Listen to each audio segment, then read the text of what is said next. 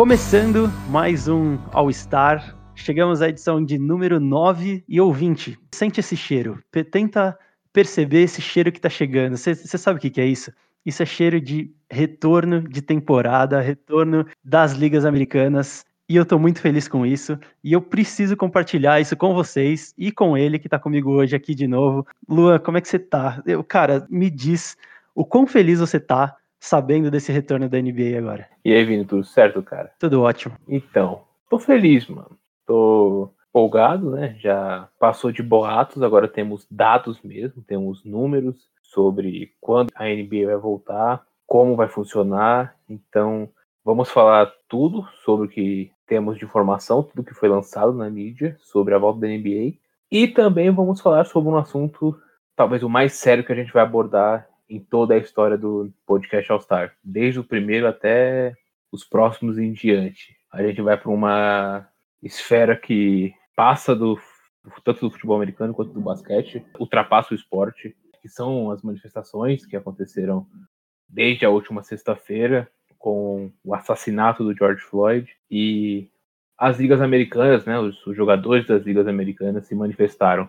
Então a gente vai falar também o que aconteceu sobre o assunto, o que os jogadores falaram, jogadores, jornalistas, técnicos, expressar também a nossa opinião sobre o que está acontecendo, o que aconteceu e o que deve acontecer de agora em diante, que não basta a gente ficar colocando só uma tag, não basta a gente postar só uma foto, a gente tem que lutar pela causa, lutar contra o racismo e fazer com que esse mundo seja melhor, pelo menos para os nossos netos, né, bisnetos, porque a gente sabe que é um processo demorado, mas, mas a gente tem que dar um passo inicial. Então, o nosso, pelo menos, começa hoje nessa gravação. Na verdade, já até começou antes, né? Falando por mim, com coisas, tipo, estudos, é, textos, teses, produções audiovisuais, enfim, sabendo como, né, de minha parte, ajudar a combater o racismo. E é isso vamos seguir. Primeiro vamos conversar com a boa notícia, né? Que é a da NBA. Passar todos os dados, que nem a gente acabou falando já. E depois vamos para esse assunto tão impactante que a gente, dessa vez, a gente quer tanto tocar na cabeça de cada um, na mente de cada um, quanto no coração de cada um que vai ouvir esse podcast. Exatamente, até porque quando a gente fala, algumas pessoas podem pensar, ah, mas vamos falar só de esporte, não é o momento para isso, ou esporte não é o lugar para falar disso. E na verdade isso é um pensamento errado, né? Porque esporte, ele é cultura, esporte é uma manifestação social, né, e popular, principalmente quando a gente olha do ponto de vista da torcida, né, e a partir do momento que é algo cultural, uma manifestação social, ele também é política, né, toda manifestação social, por natureza, é política, então é extremamente necessário a gente falar disso, principalmente porque esporte e política, né, no caso que a gente vai falar hoje, as manifestações, os protestos por conta da violência policial e da morte do George Floyd, é, eles se misturam um influencia o outro, e é extremamente necessário a gente tocar nesse ponto aqui, até porque a gente não trata das ligas só dentro de campo, a gente também fala muito de cultura americana, é o nosso propósito aqui, e é o que a gente vai falar hoje a seguir.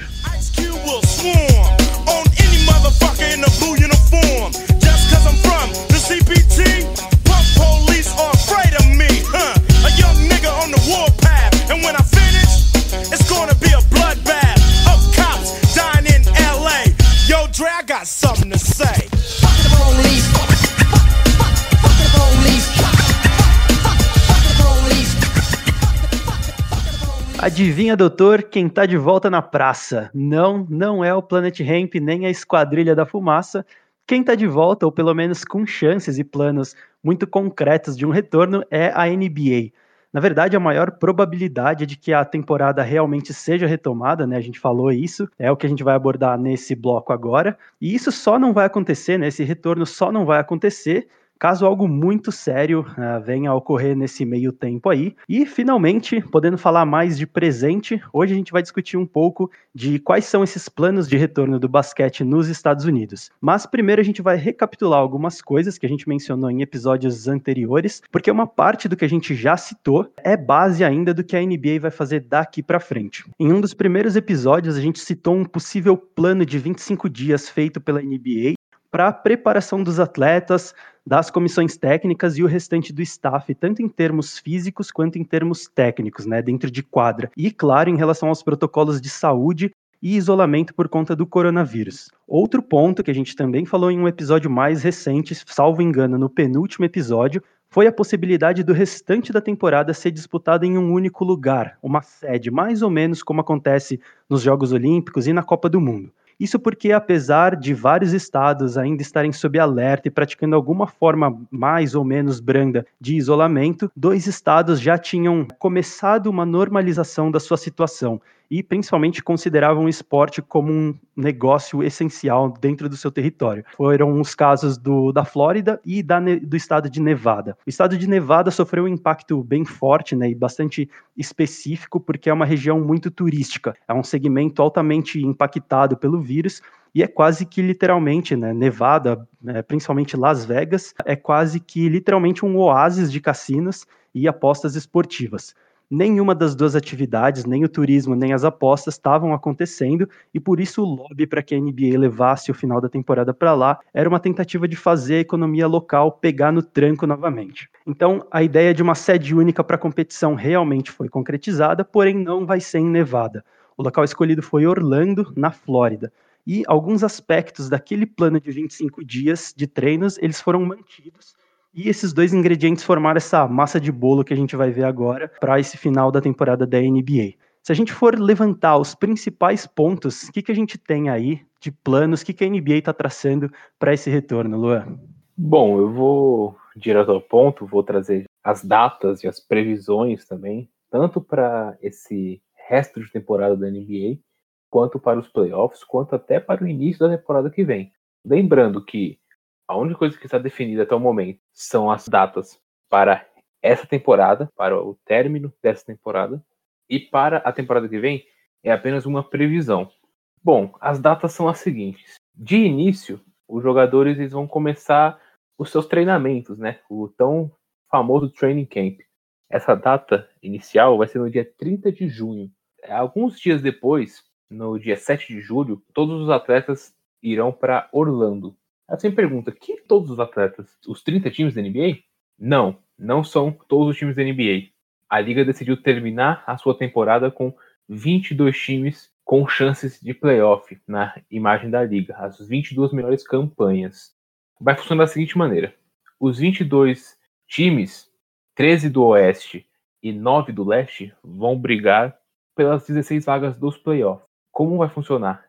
Todos esses times vão ter um total de oito jogos para decidir as suas vidas na pós-temporada ou não. Com uma diferença: o oitavo e nono colocado pode haver uma disputa a mais.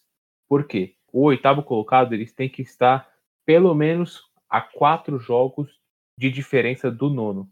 Caso esteja quatro jogos ou mais, não precisa de dois jogos com o adversário de baixo, o nono. Caso esteja menos de quatro jogos, o nono e o oitavo vão se enfrentar. Nesse caso, se o, oitavo vencer apenas um jogo, ele está classificado. Caso o nono colocado vença os dois jogos contra o oitavo, quem se classifica é o nono, ultrapassando. É um pouco confuso, eu vou tentar dar um exemplo. Se o Washington Wizards e o Orlando Magic, a diferença for de menos de quatro jogos de diferença, de vitória no caso, o Washington Wizards teria que vencer duas vezes o Orlando Magic para se classificar para os playoffs. O Washington o nono, Orlando o oitavo. Os times são os seguintes, falando nisso. No leste, Bucks, Toronto, Boston Celtics, Indiana Pacers, Miami Heat, Philadelphia 76ers, Brooklyn Nets, Orlando Magic e Washington Wizards. Na Conferência Oeste, foram Lakers, Clippers, Denver Nuggets, Utah Jazz, Oklahoma City Thunder, Houston Rockets, Dallas Mavericks, Memphis Grizzlies, Portland Trail Blazers, New Orleans Pelicans, Sacramento Kings, San Antonio Spurs e o Phoenix Suns. Todos esses 22 times vão se enfrentar oito vezes, pelo menos, para as vagas dos playoffs estarem fechadas. Voltando àquele calendário que eu tinha começado a falar, 30 de junho Posso só acrescentar uma coisa? O critério para que os outros times, né, basicamente ficaram, ficaram de fora oito times, e basicamente o critério para que esses oito times ficassem de fora é que eles estavam a, a mais de seis jogos de diferença do oitavo colocado, né? Então eles praticamente não teriam chance, vai, não teriam chances virtuais, né, de uma classificação. Então por isso que esses, esses outros times ficaram de fora. Né? Exatamente. Bom, continuando o calendário, eu tinha falado que no dia 30 de junho os training camps vão começar, cada um na sua sede.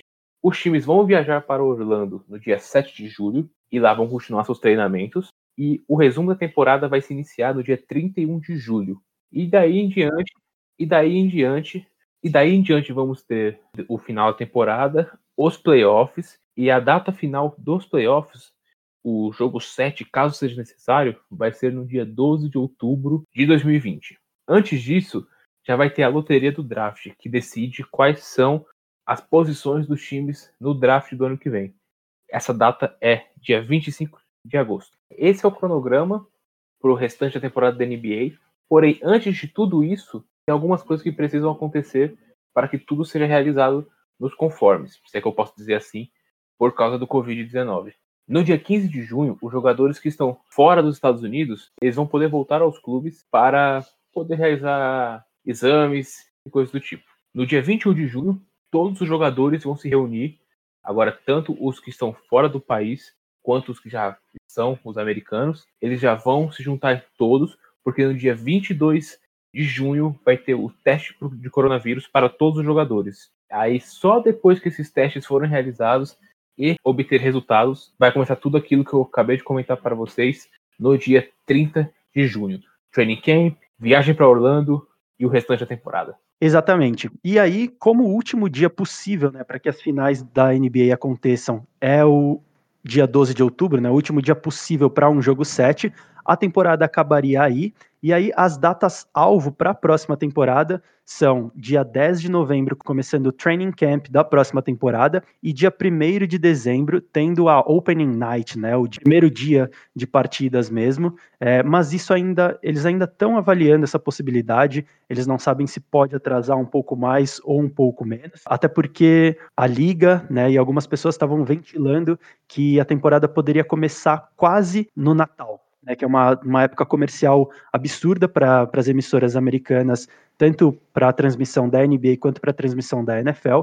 Então, essas datas ainda para começo da próxima temporada são datas alvo. Eles ainda não têm certeza de que isso vai acontecer. E para chegar nesse consenso, o plano foi deliberado e votado entre o Adam Silver, o comissário da liga, e os donos das franquias. Além desse modelo que o Luan explicou e que vai ser implantado, ao que aparenta, algumas outras opções de competição foram consideradas. Uma delas seria o retorno com apenas 16 equipes indo direto para os playoffs, ou seja, não teria mais temporada regular, esses oito jogos seriam esquecidos e as equipes iriam direto para os playoffs.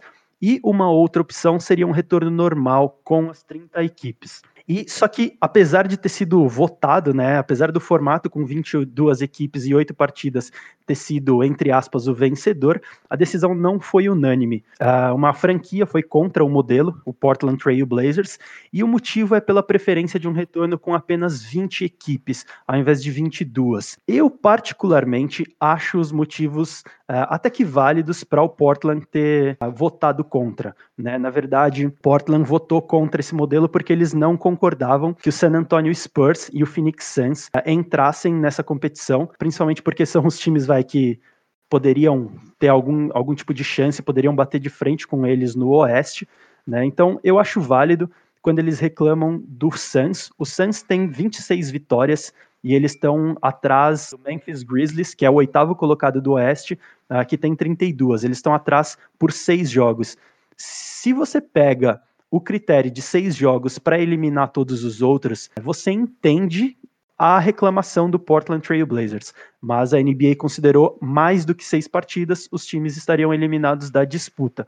Mas eu particularmente acho muito difícil que o Suns ainda classifique. Então, por um lado eu entendo a reclamação, né, e o voto contra do Blazers, e por outro eu acho que foi um pouco de choro também, porque eliminar o Spurs faria tanto sentido. É difícil, o Spurs está a cinco jogos atrás do Grizzlies, com 27 vitórias, mas eles ainda têm mais chance. O que, que você acha dessa, desse voto contra, dessa reclamação aí do Blazers, Luan?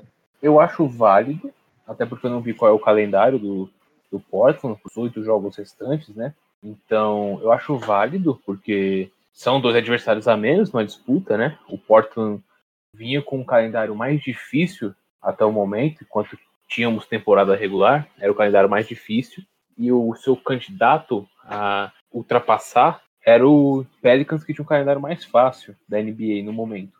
Então, eu acho válido. Acho até que o Suns e o Spurs não têm chance para se classificar. Na teoria, vão enfrentar muitos times do Oeste, que é um pouco mais difícil, né? Se fosse para deixar Suns e, Spurs, tinha que deixar o Bulls e o Hawks. Já que é para manter um critério, vamos colocar todas as partes, né? Mas acho totalmente válido.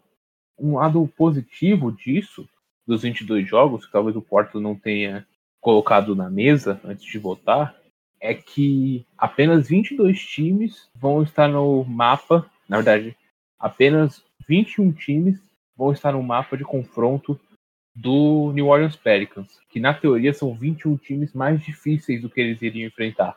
Ou seja, num confronto um a um, o Pelicans meio que igualou o calendário, a dificuldade do calendário com o Blazers. Então, essa vaga, essa oitava vaga vai ficar muito entre Grizzlies, Portland e Pelicans. Ainda mais porque vai ter a volta do Nurkic e do Zach Collins pro Portland. Então, tem tudo para ser talvez o principal confronto desses oito jogos, assim. É, o principal enredo desses oito jogos seja se essa oitava vaga no Oeste. Exatamente.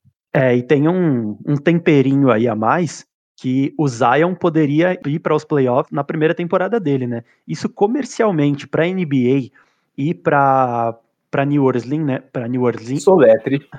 Soletrando, bicho.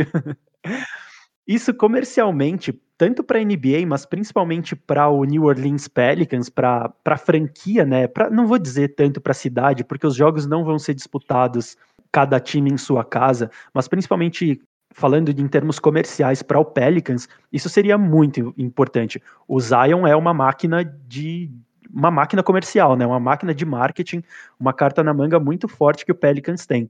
Então, essa classificação seria boa tanto pela. Bem forte. que... Bem forte, por sinal. É. Coloca forte nisso, né? Opa! Mas isso seria muito interessante para o Pelicans, tanto dentro de quadra quanto em termos comerciais, né? Então tem esse, esse temperinho a mais que pode acontecer também. E você falou de, de calendário, né? Calendário mais fácil, mais difícil. A NBA ainda não divulgou qual será o calendário dessas oito partidas, como os times vão se enfrentar, pelo menos não até agora, né? A gente está gravando isso no sábado, dia 6, e até agora a NBA não divulgou como que vai ser esse calendário, mas a especulação é de que o 76ers tenha o calendário mais fácil, né? Então, pelos possíveis confrontos aí e mirando o que, que poderia acontecer em cada conferência, a ideia pré-colocada é de que o Sixers teria o calendário mais fácil. Eu vejo alguns cenários e possibilidades em tudo isso, né, nesse retorno. Uh, começando pelo lado técnico, um ponto que me preocupa bastante é em relação a lesões. É um fato que o nível técnico e o nível tático vão decair em maior ou menor grau isso vai ser mais ou menos perceptível, mas eu acredito que isso vai ser recuperado de maneira até que rápida, porque nenhum jogador desaprende a jogar, né? Ninguém, nenhum jogador desaprende as questões táticas do jogo. Isso é diferente das lesões. Quando a gente fala em NBA, e em qualquer outra liga norte-americana, na verdade, a gente fala em esportes com o mais alto nível de performance física no mundo, praticamente. 20 dias de preparação não é tão pouco, mas é bem diferente você ter 20 dias de preparação para começar uma temporada, quando está todo mundo num ritmo mais baixo e os jogos valem, entre aspas, pouca coisa, do que você ter 20 dias de preparação para jogos que têm um valor de playoff. Então, pegando uma referência do futebol, por exemplo, nas seis primeiras partidas do retorno do campeonato alemão, oito jogadores tiveram algum tipo de lesão. Na minha leitura, no meu entender, a NBA é um jogo muito mais físico, né? Eu acho que isso talvez seja até consenso. Então, a NBA é um jogo muito mais físico. Então, me preocupa esse lado físico do retorno. Pelo lado comercial, obviamente, para as televisões isso é um ótimo cenário e para a liga isso também é importante. Os contratos de transmissão vão ser cumpridos para ambos os lados, então não tem perda de dinheiro para a liga e nem perda de conteúdo para as emissoras. sem contar o diamante que as televisões vão ter na mão nesse momento, né? Que não tem esporte ao vivo nos Estados Unidos, a NHL ainda está trabalhando um plano de retorno, a NFL só vai retornar do terceiro para o quarto trimestre desse ano e a MLB cogita nem começar a temporada. Então eu vejo esses dois, esses dois pontos aí, um pelo lado comercial e um pelo lado técnico, uh, que podem ficar bem perceptíveis aí nesse retorno. Acho que é isso, né? Acho que é isso. Vou deixar duas provocações. Eu, hoje eu não vou parar de falar. Não, mas eu juro que é rápido. a WNBA, né, o NBA, a Liga Feminina, ela também está em vias de voltar só que ela cogita, um, ela cogita na verdade, um, um, retorno bem parecido com a NBA, no local único, e seria na Flórida também. Enquanto a NBA vai voltar uh, no centro da Disney, a WNBA está pensando em voltar na IMG Academy, que é um centro de. Uh, é uma academia né, de esportes poliesportiva dos Estados Unidos, é gigantesca, e eles estão pensando em voltar para lá num modelo bastante parecido com a NBA, o grande, porém, é que os jogadores, as jogadoras no caso, não aceitaram ainda os termos dessa volta. E uma outra provocação que eu vou deixar aí para o ouvinte pensar na cabecinha dele. Será que essa é a chance do LeBron ganhar um quarto anel? Porque nessa volta não vai voltar. Eh, a gente não vai ter um basquete como poderia ser, né? Talvez pelo, não nesse começo, num, naquele alto nível absurdo de ter a chance aí do LeBron se sobressair um pouco e ganhar esse quarto anel, até porque a gente sabe a idade está começando a bater na porta do papai Lebrão. Eu ficaria muito contente, né, apesar de todas essas circunstâncias, eu ficaria muito contente que o Lebrão ganhasse um quarto anel nessa temporada. Bom, eu concordo, vai ter, vai ter um quarto anel no final da temporada, só que não vai ser do Lebron. Entendedores entenderão. E olha lá, bom, vamos, vamos. Então já o cara já começou com clubismo, então vamos encerrar esse bloco da NBA. Inclusive, estou gravando com a camisa hoje, para dar sorte. E, ah, você sabe que você acabou de zicar, né? Se ziquei, eu vou zicar os dois, que a camisa é do Lebron ainda. Bom, é, tá zica reversa pro Lebron. Bom, encerrando esse bloco da NBA, pra gente não ficar entrando nos clubismo absurdo aí do Luan, a energia tá aqui, lá em cima, o retorno do maior basquete do mundo tá para acontecer, mas agora a gente vai para o bloco da NFL, que o assunto é importante, é pesado e é necessário.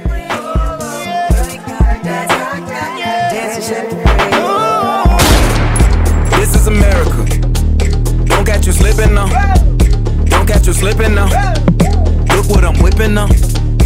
This is America. Don't catch you slipping now. Don't catch you slipping now. Look what I'm whipping now. This is America. Don't catch you slipping now. Look how I'm living now. Police be tripping now. Yeah, this is America. Ouvinte, a NFL tem trabalhado mais silenciosamente na sua temporada 2020, observando as ligas mais apressadas né, em retomar a temporada, como a gente falou, agora há pouco sobre a NBA, e a NFL tem usado isso como uma vantagem para antecipar possíveis problemas e novas oportunidades. Mas isso não tem sido bastante para colocar a liga fora dos holofotes dos protestos que acontecem nos Estados Unidos, que tiveram como estopim a morte do George Floyd e ganharam bastante corpo com a luta contra a violência policial sobre a população negra americana. Usando suas plataformas de modo mais adequado, a gente pode assumir vários atletas de várias ligas, inclusive da NFL, tomaram seus posicionamentos e foram às ruas para engrossar esse caldo e o discurso dos protestos. Como aqui no All Stars, como eu falei lá no começo, aqui no All Stars a gente não fala só do que acontece dentro de campo ou dentro das quadras. O nosso objetivo é trazer todos os aspectos das ligas americanas que acontecem dentro e fora do perímetro aí dos esportes, da parte técnica, né? E como esporte e cultura andam lado a lado, a gente decidiu repercutir e refletir sobre tudo que tem acontecido nas últimas duas semanas aí praticamente. A essa altura você já deve ter entendido e provavelmente já ouviu bastante sobre o motivo dos protestos nos Estados Unidos. Se você está pensando, ah, foi por causa do George Floyd, eu sinto em te dizer que você não entendeu muito bem. A violência policial nos Estados Unidos ela vem de bastante tempo. A violência contra os negros nos Estados Unidos é, é mais antiga ainda. E o George Floyd foi só uma gota em um copo que já estava transbordando. E não é a primeira vez que a comunidade esportiva dos Estados Unidos se envolve na conversa. Em 2012, Tamir Rice. Em 2014, Philando Castile e Eric Garner em 2020, Breonna Taylor, Ahmaud Arbery e George Floyd. Esses são os casos que vieram à tona mais fortemente. Todos negros, todos mortos pela violência, pela falta de preparo e ignorância não só policial, mas de uma sociedade completamente doente. Como eu falei, É um assunto complicado, é um assunto pesado, mas ele é necessário da gente debater. Lua, o que, que, você entende? Como é, como é que é sua, como tem sido a sua leitura de tudo isso que tem acontecido? A gente fala bastante, né, aqui dessa intersecção entre esporte, cultura e política a gente tem vários ingredientes que impactam os esportes, né? E a gente vai falar um pouco mais para frente ainda nesse programa, mas eles impactam como os esportes vão voltar e o que, que a gente pode ver de protestos e de manifestações nos Estados Unidos, né? A gente tem o ingrediente ali da questão do Colin Kaepernick, a gente tem uma declaração do, do Drew Brees. Como que a gente pode entender aí desse cenário para os esportes americanos? Bom, acima de tudo, é um problema não esportivo, né, que nem você falou, é um problema social que não abrange só os Estados Unidos, ele é no mundo inteiro. Exato. Usando exemplo aqui no Brasil, só vou usar os recentes, a menina Ágata, o menino João Pedro, o menino Miguel, entre outros, né? E aí vamos para Marielle, vamos para outros nomes que acabaram virando números e que todos os dias viram números, né? A violência policial principalmente contra os negros, ela aumenta a cada dia.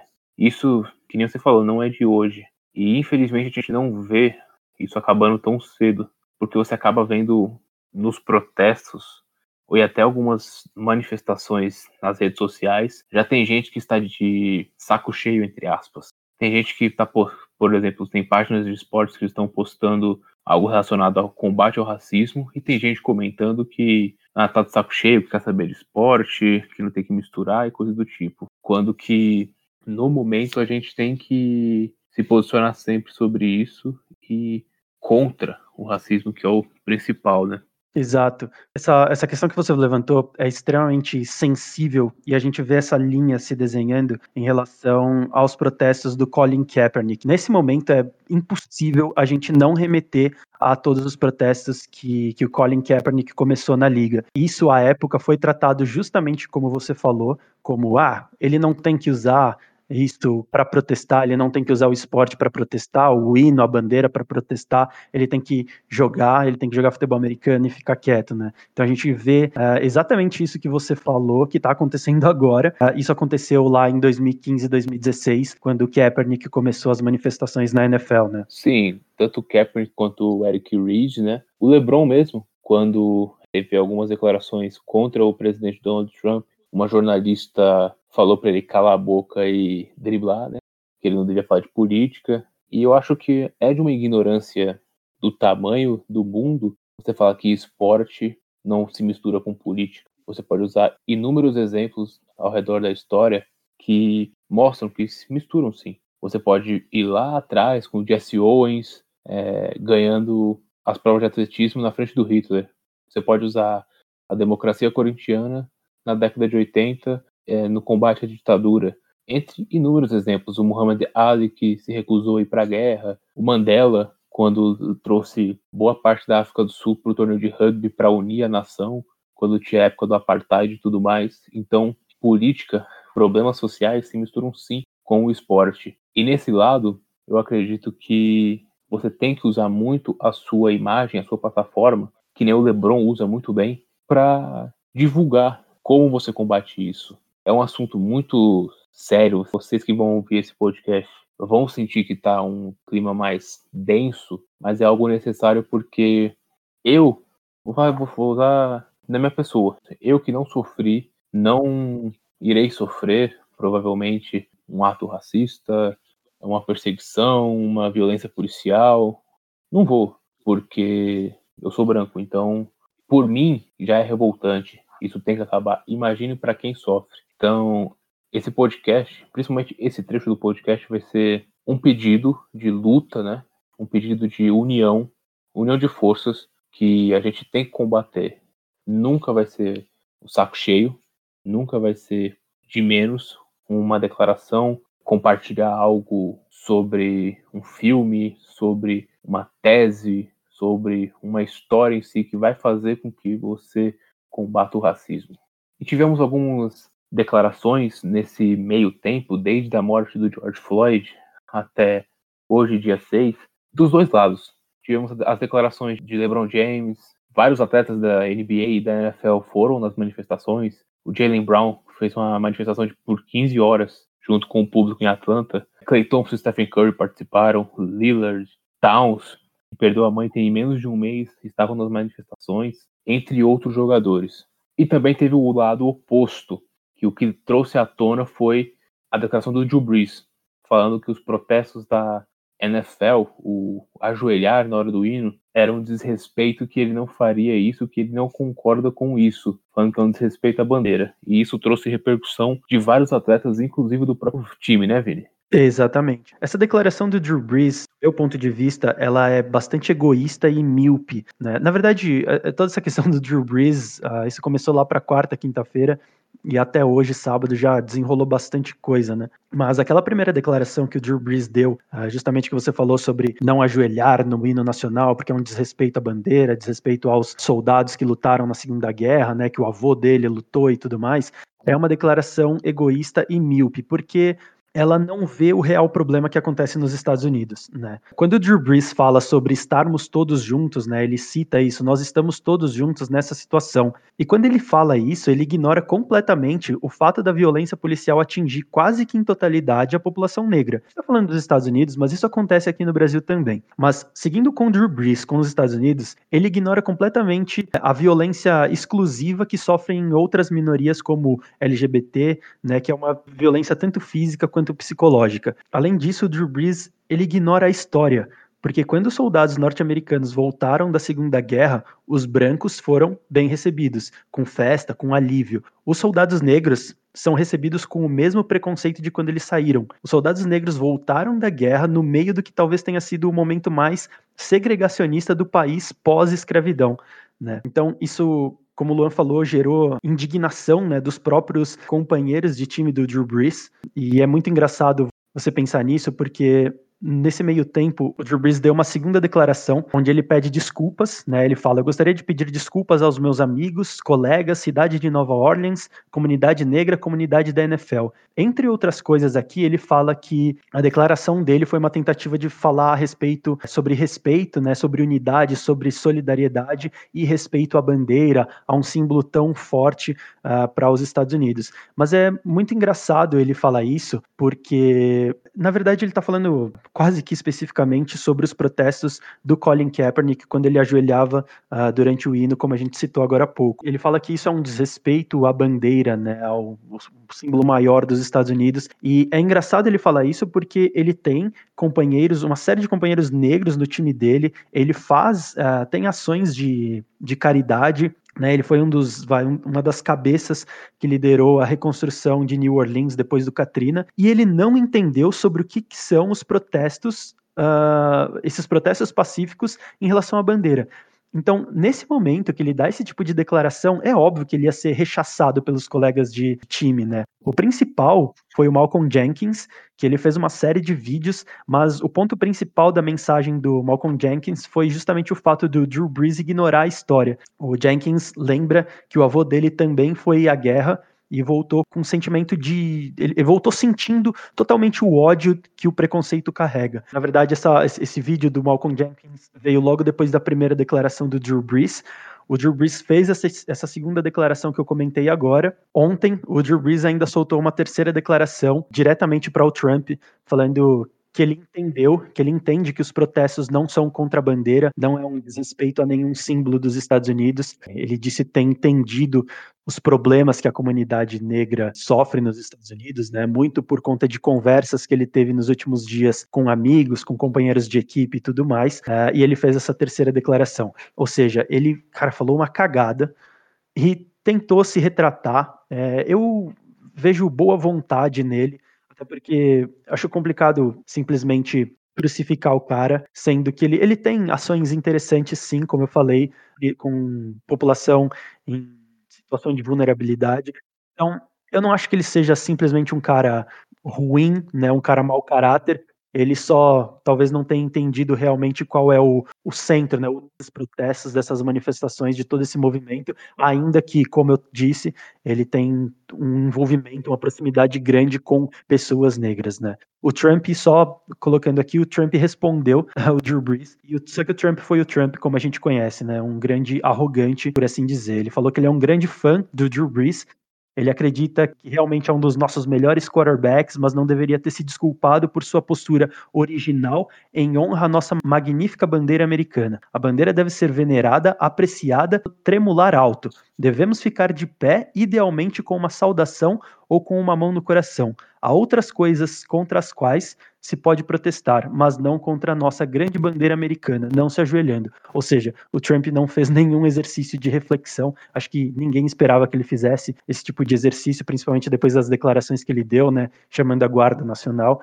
Então, é, esse caso do Drew Brees aí teve, teve várias camadas nesses últimos dias. Tem até uma foto do que o Lillard postou nos últimos dias, ele postou no Instagram, de uma, uma pessoa que estava com uma, um cartaz com o seguinte dizer: o racismo é algo tão norte-americano, tão dos Estados Unidos, que quando você protesta, tem pessoas que acham que você está protestando contra os Estados Unidos. Exatamente, exatamente. É um negócio tão enraizado que as pessoas, assim, eu, sinceramente, depois de tanto que já foi explicado o porquê de ajoelhar, o porquê que são esses protestos, eu, sinceramente, não acredito no Drew Brees assim, ah, ele não entendeu, ele não entende. Eu acho que ele entende, ele simplesmente não concorda. Por exemplo, o Vic Fangio também soltou falando que a NFL não é racista, ou não tem dizeres racistas, não tomou atitudes racistas. A mesma jornalista que mandou o LeBron calar a boca e driblar falou que o Drew Brees tem que ser respeitado, que a, a fala do Drew Brees tem que ser respeitada, aquela, aquela história de liberdade de expressão. É, não, só, só complementando, isso é, é isso fica, nisso, nesse ponto fica muito claro o dois pesos e duas medidas que a sociedade americana, né, uh, tem com essa questão racial. Quando o LeBron James em 2018, quando, como você falou, quando ele protestou, fez uma crítica ao Trump, essa jornalista, a Laura Ingraham, uh, falou que que ele tinha que calar a boca e bater bola, né? E agora que o Drew Brees tomou uma posição política também, ela disse que tinha que respeitar, é, ele pode ter a opinião dele, isso deve ser respeitado. Então, você vê esses dois pesos e duas medidas pela qual a sociedade trata esse tema, né? Eu simplesmente acredito que liberdade de expressão, quando você acaba ofendendo alguém, não é liberdade de expressão, tipo, é mau caratismo, é falta de respeito. E assim, o que o Bruce falou, uma coisa que o pessoal precisa entender, não é tão difícil de entender. Você falar algo racista, você ser contra esse movimento, você não precisa ofender um negro. Você não precisa proferir alguma ofensa, ou xingar, bater. Não. Coisa simples. Sei lá, tem um vídeo que saiu esses dias, que virou até um, um TikTok, um estilo de TikTok, que é um meio que privilégio branco check. O que eu vi foi do Leandrinho, o Leandrinho que fez, o jogador de basquete. Foi ele e a esposa dele, que é branca, os dois erguem os dedos e a cada trecho que a mulher fala, você tem que abaixar o dedo se você sofreu. Coisas como, por exemplo, se você foi perseguido no mercado, abaixa um dedo. Se alguém atravessou a rua porque estava com medo de você, abaixa um dedo. Se alguém do seu lado no elevador segurou a bolsa mais forte, abaixa um dedo. Se alguém não quis entrar no elevador com você, abaixa um dedo. Se você se sentiu prejudicado por um emprego, abaixa um dedo. E assim, o Leandrinho terminou sem nenhum dedo abaixado. Na verdade, o Leandrinho terminou sem nenhum dedo em pé. E a esposa dele com os 10 erguidos. Ou seja, qualquer coisa é um ato racista. Então, a gente tem que combater isso da melhor forma possível. A gente pode até explicar como funcionam os protestos, né? O que são esses protestos? O Colin Kaepernick começou isso, que o Vini falou em 2015, 2016, com o intuito de chamar a atenção do público. Ué, por que, que ele está ajoelhando? Após isso, contar a história, por que, que ele está fazendo isso. E aí sim, explicar a causa, explicar tudo isso. No All or Nothing, a série da Amazon, na temporada do Carolina Panthers, tem um episódio que explica um pouco, só que na visão do Eric Reed, que era o amigo dele, companheiro de time do San Francisco 49ers na época, que ajoelhou com ele e também foi suspenso da liga, ou boicotado da liga, como queira. O Eric Reed voltou à liga, o Kaepernick não. Bom, então, os protestos são basicamente esses. Você ajoelha, alguns times eles deram os braços, ficaram unidos, como o, o Packers fez, o Cowboys fez também para chamar a atenção e para você falar o que, que você está fazendo, o que, que você quer mostrar, qual é a sua causa. Só o, o ajoelhar foi considerado desrespeito. Um ponto que também virou um protesto, dois específicos lá, uns anos atrás, foi o Trayvon Martin, em 2012, um rapaz negro que foi assassinado pela polícia porque estava de capuz. Isso foi lá na, em meados de 2012 e quem começou com os protestos contra essa violência foi o próprio Miami Heat com o LeBron James lá, que todos começaram a fazer os seus aquecimentos de capuz e acabou virando uma moda na NBA até hoje, né? É, é um protesto até hoje. Alguns atletas aquecerem de capuz. Anthony Davis geralmente faz isso, LeBron, Carmelo faz, entre outros. Em 2014 foi o Eric Garner que foi assassinado, enforcado por um policial covardemente.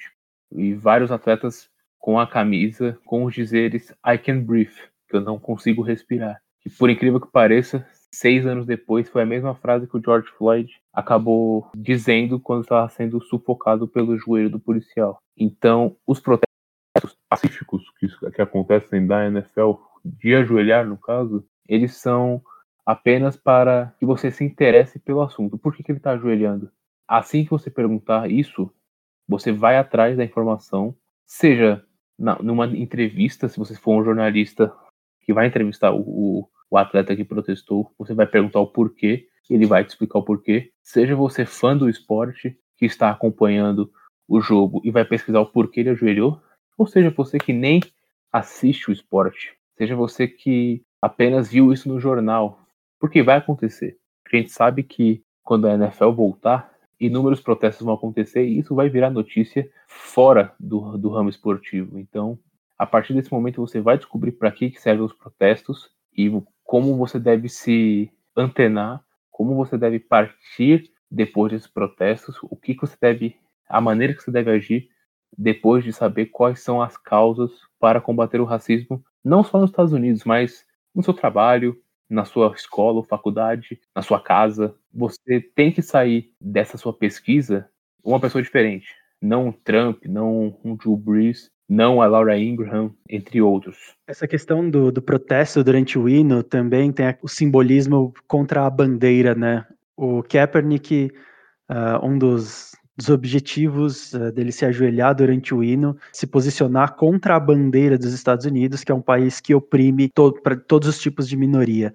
Né? Então tem, tem esse lado também simbolismo que, como você falou, quando você para para tentar entender o porquê que ele está fazendo isso, por que os jogadores estão uh, fazendo, fazendo isso, você entende uh, o que, que tem por trás. Essa, toda essa declaração do Drew Brees, ela, eu concordo totalmente contigo, ela tem esses dois lados. Será que ele realmente entendeu, ou será que ele tem um bom trabalho de relações públicas, né, uh, de assessoria de imprensa por trás, que está contornando a situação, bem ou mal, está conseguindo uh, contornar a situação sobre todas as falas do Drew Brees, né? Então tem sim esse lado. E tem um outro ponto que é bastante interessante a gente, a gente trazer para cá, que são as declarações do Martellus Bennett, que foi ex-Tyrande dos Bears, ex-Tyrande do Patriots. Ele levanta um ponto muito válido. Se a NFL é racista. O Martellus Bennett fez uma thread gigante no Twitter dele, é, e ele faz várias críticas. Ele faz uma, uma crítica é, ao sistema americano como um todo e leva isso para dentro do sistema esportivo e sistema da NFL. Né? Você falou do, dos protestos, das manifestações dos jogadores, é, e ele critica justamente como os quarterbacks brancos se posicionam nesse, em todo esse, esse momento, em todos esses acontecimentos. É, ele fala que os quarterbacks brancos é, nunca se posicionam de uma forma diferente que não seja a sua imagem, entre aspas, de Capitão América, né? Que o máximo que um quarterback branco fez foi cruzar os braços durante o hino. Tem pouco impacto, né? Mesmo porque ninguém tá olhando para eles e se eles tomassem algum tipo de, de posicionamento mais forte, é, mais duro, eles poderiam fazer um coro muito importante para essa luta que está acontecendo nos Estados Unidos. Ele faz uma crítica também à declaração do Vic Fangio, que você falou, quando ele diz que não existe racismo na NFL. Isso é, é, é absurdo. É, e ele levanta justamente a questão do Eric Bieniemy, coordenador ofensivo do Chiefs, que assim fez um trabalho incrível, na verdade vem fazendo um trabalho incrível nos últimos anos no Chiefs e não teve propostas da NFL. E um outro ponto é que ele faz uma comparação também, uma crítica, é uma comparação entre quarterbacks negros não terem margem para erro na NFL, enquanto quarterbacks brancos podem fazer quase o que eles bem entenderem. Né? Ele usa como exemplo o Baker Mayfield, que tem uma série de erros, tem uma série de problemas enquanto jogador, e ele é considerado simplesmente um cara que tem muito swag, né? enquanto o Lamar Jackson, por exemplo, chegou na liga sendo cogitado mais como um wide receiver do que como um quarterback. Isso, é, isso realmente, não porque eu sou torcedor do Ravens, mas isso me deixa profundamente irritado quando eu lembro desse tipo de comparação. A NFL também fez uma lambança absurda nessa última semana. Ela soltou uma declaração no domingo passado dizendo que ela estava triste e se solidarizava com a perda da família do George Floyd e que entende o sentimento de raiva dos protestos. Só que se a gente para para lembrar tudo que a gente conversou agora é, e fazer uma reflexão, pô, a NFL não se posicionou, na verdade, ela excluiu dois jogadores que faziam protestos pacíficos da liga. Então, ela não entendeu nada, cara. Ela não entendeu nada desse momento, do motivo de tudo isso estar tá acontecendo. Então, um grupo de jogadores negros, né, incluindo Zeke Elliott, o DeAndre Hopkins, Michael Thomas, Deshaun Watson e até o MVP da temporada 2018 a 2019 e campeão do último Super Bowl, Patrick Mahomes, eles fizeram um vídeo pedindo um posicionamento mais firme da NFL. A gente vai deixar isso um pouco para o final. A partir desse vídeo, a NFL teve um outro posicionamento, soltou uma outra declaração dizendo que ela está ao lado da comunidade negra americana. Ela possui programas que ajudam no combate ao racismo sistêmico, mas que esse é um momento de reflexão e que eles podem e devem fazer mais. Eles postaram também uma declaração do Brian Flores, head coach do Dolphins, onde ele questiona, entre outras coisas, a falta de abertura da liga para a contratação de minorias e como isso é visto de forma preconceituosa por diversas pessoas que dizem que programas de incentivo à contratação de minorias poderia criar uma divisão entre todos na liga. Enfim, é, é um esse ponto do Brian Flores liga com o ponto que o Martellus Bennett falou. Por que que não contra... Por que, que o Eric, o Eric Bieniemy uh, praticamente não teve entrevistas, não, não foi considerado para nenhum cargo de head coach. É, e outros técnicos conseguiram. Técnicos, técnicos que nunca tiveram experiência na NFL, tinham acabado de sair do college, conseguiram cargos de head coach na liga. Né? Então ele faz essa, essa provocação aí bem incisiva, bem interessante, é, que junta esses dois pontos. Né? Assim, tem até outros exemplos do racismo que acontece tanto na NFL quanto até em analistas da NFL. A gente pode lembrar, se for fazer uma pesquisa um pouco simples no Google, alguns analistas colocaram o Dwayne Haskins, quarterback do Washington Redskins, como um quarterback que se que corre, um quarterback móvel. Mas assim, quem assistiu o Dwayne Haskins no universitário sabe que ele é um, um quarterback de pocket. Ele não é um quarterback móvel. E só falaram isso do Dwayne Haskins porque ele é negro. Exatamente. Porque os quarterbacks mais famosos de corridas, Michael Vick, o próprio Lamar Jackson, o Cam Newton, o Vince Young, o Vince Young, o aquele que era do Eagles, o Donovan McNabb, Donovan McNabb, todos eles são negros e eles se destacaram por ter esse atletismo na hora de correr e tudo mais. É, não, isso é só uma coisa, só complementando bem rapidinho, é, isso é, é um traço muito visível de preconceito na, na fala das pessoas, né, de que os negros eles têm simplesmente capacidades atléticas, né? Eles não sabem pensar, eles não sabem fazer outra coisa que não seja correr e pular. Então é, é um outro traço bem visível uh, de, de preconceito, de racismo mesmo que existe na liga e na sociedade como um todo. Isso não acontece só nos Estados Unidos. É, acontece aqui no Brasil em inúmeros esportes, mundo também acontece e sempre aconteceu, infelizmente. E alguns outros pontos em relação a acontece de racismo na NFL, tem o caso dos, do Reed, do Kaepernick, que foram boicotados pela liga. A gente, se for viajar um pouco no tempo, não é nem muito tempo, são 13 ou 14 anos. A primeira final de técnicos negros foi lá em, em 2006 ou 2007, que foi a final de Chicago Bears e Indianapolis Colts. Que tanto que o Tony Dungy foi o primeiro treinador negro a ser campeão, se eu não me engano. E isso precisou acontecer numa final entre dois treinadores negros. Aí depois o Mike Tomlin pelos Steelers talvez seja o principal, assim, ou o mais famoso hoje em dia. E agora a gente está assim, no, começando a ter um pouquinho mais de treinadores negros na liga. Brian Flores, tivemos o Todd Bowles há um tempo atrás, o Vance Joseph, o Vance Joseph, e mesmo assim, esses treinadores, esse Vance Joseph, Todd Bowles, já foram rebaixados a coordenadores de algum setor. Se for lembrar de cabeça agora, acho que os únicos que são head coach são o, o Mike Tomlin e o Brian Flores. Se tiver algum outro agora, eu não estou lembrando. Mas você vê o que, que é o que, que o fruto do racismo faz com a liga, não só na NFL. Se você for ver aqui no Campeonato Brasileiro mesmo, no ano passado tivemos aquele jogo com, acho que foi Fluminense e Grêmio, que teve todo aquele protesto do Roger Machado e do Marcão, que eram os únicos treinadores negros da Série A. Então, isso aos poucos está mudando, mas muito longe de ser o ideal. Você vê em empresas, sabe, que no Brasil, por exemplo, tem uma cota mínima, senão você é multado. Enfim, eu, fa eu faço uma pergunta, faço uma provocação para o público que está ouvindo. Você que está trabalhando, ou você está na sua faculdade, o dia que voltar tudo ao normal, pare e olhe ao seu redor. Você pode, eu vou até considerar que você olhe e procure até pardos que são negros miscigenados, sim, por dizer. Olhe e conte quantos tem na sua sala de faculdade, na sua sala da escola ou no seu trabalho. Então, acho que, assim, de minha parte, eu encerro com isso.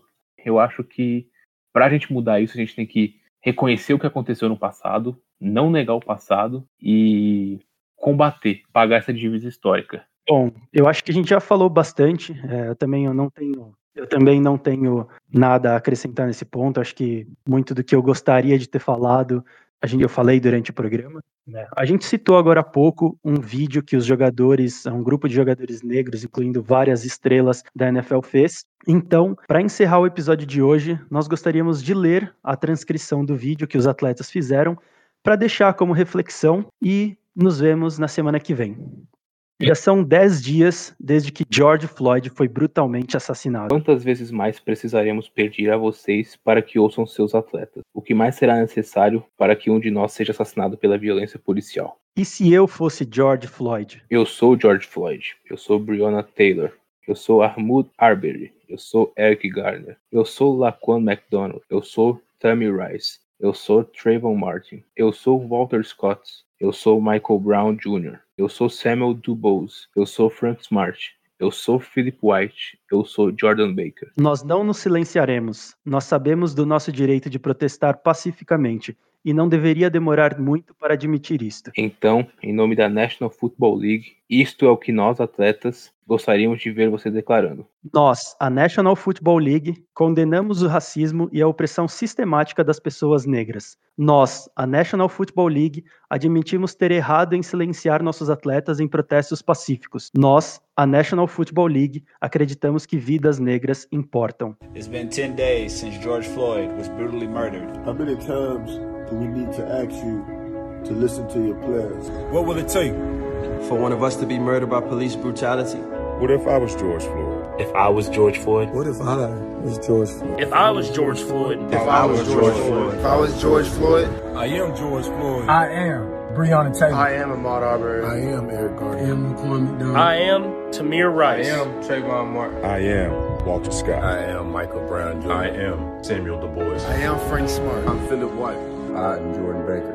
We will not be silenced. We assert our right to peacefully protest. It shouldn't take this long to admit. So, on behalf of the National Football League, this is what we, the players, would like to hear you state. We, we the, National, National Football League, condemn racism and the systematic oppression of black people.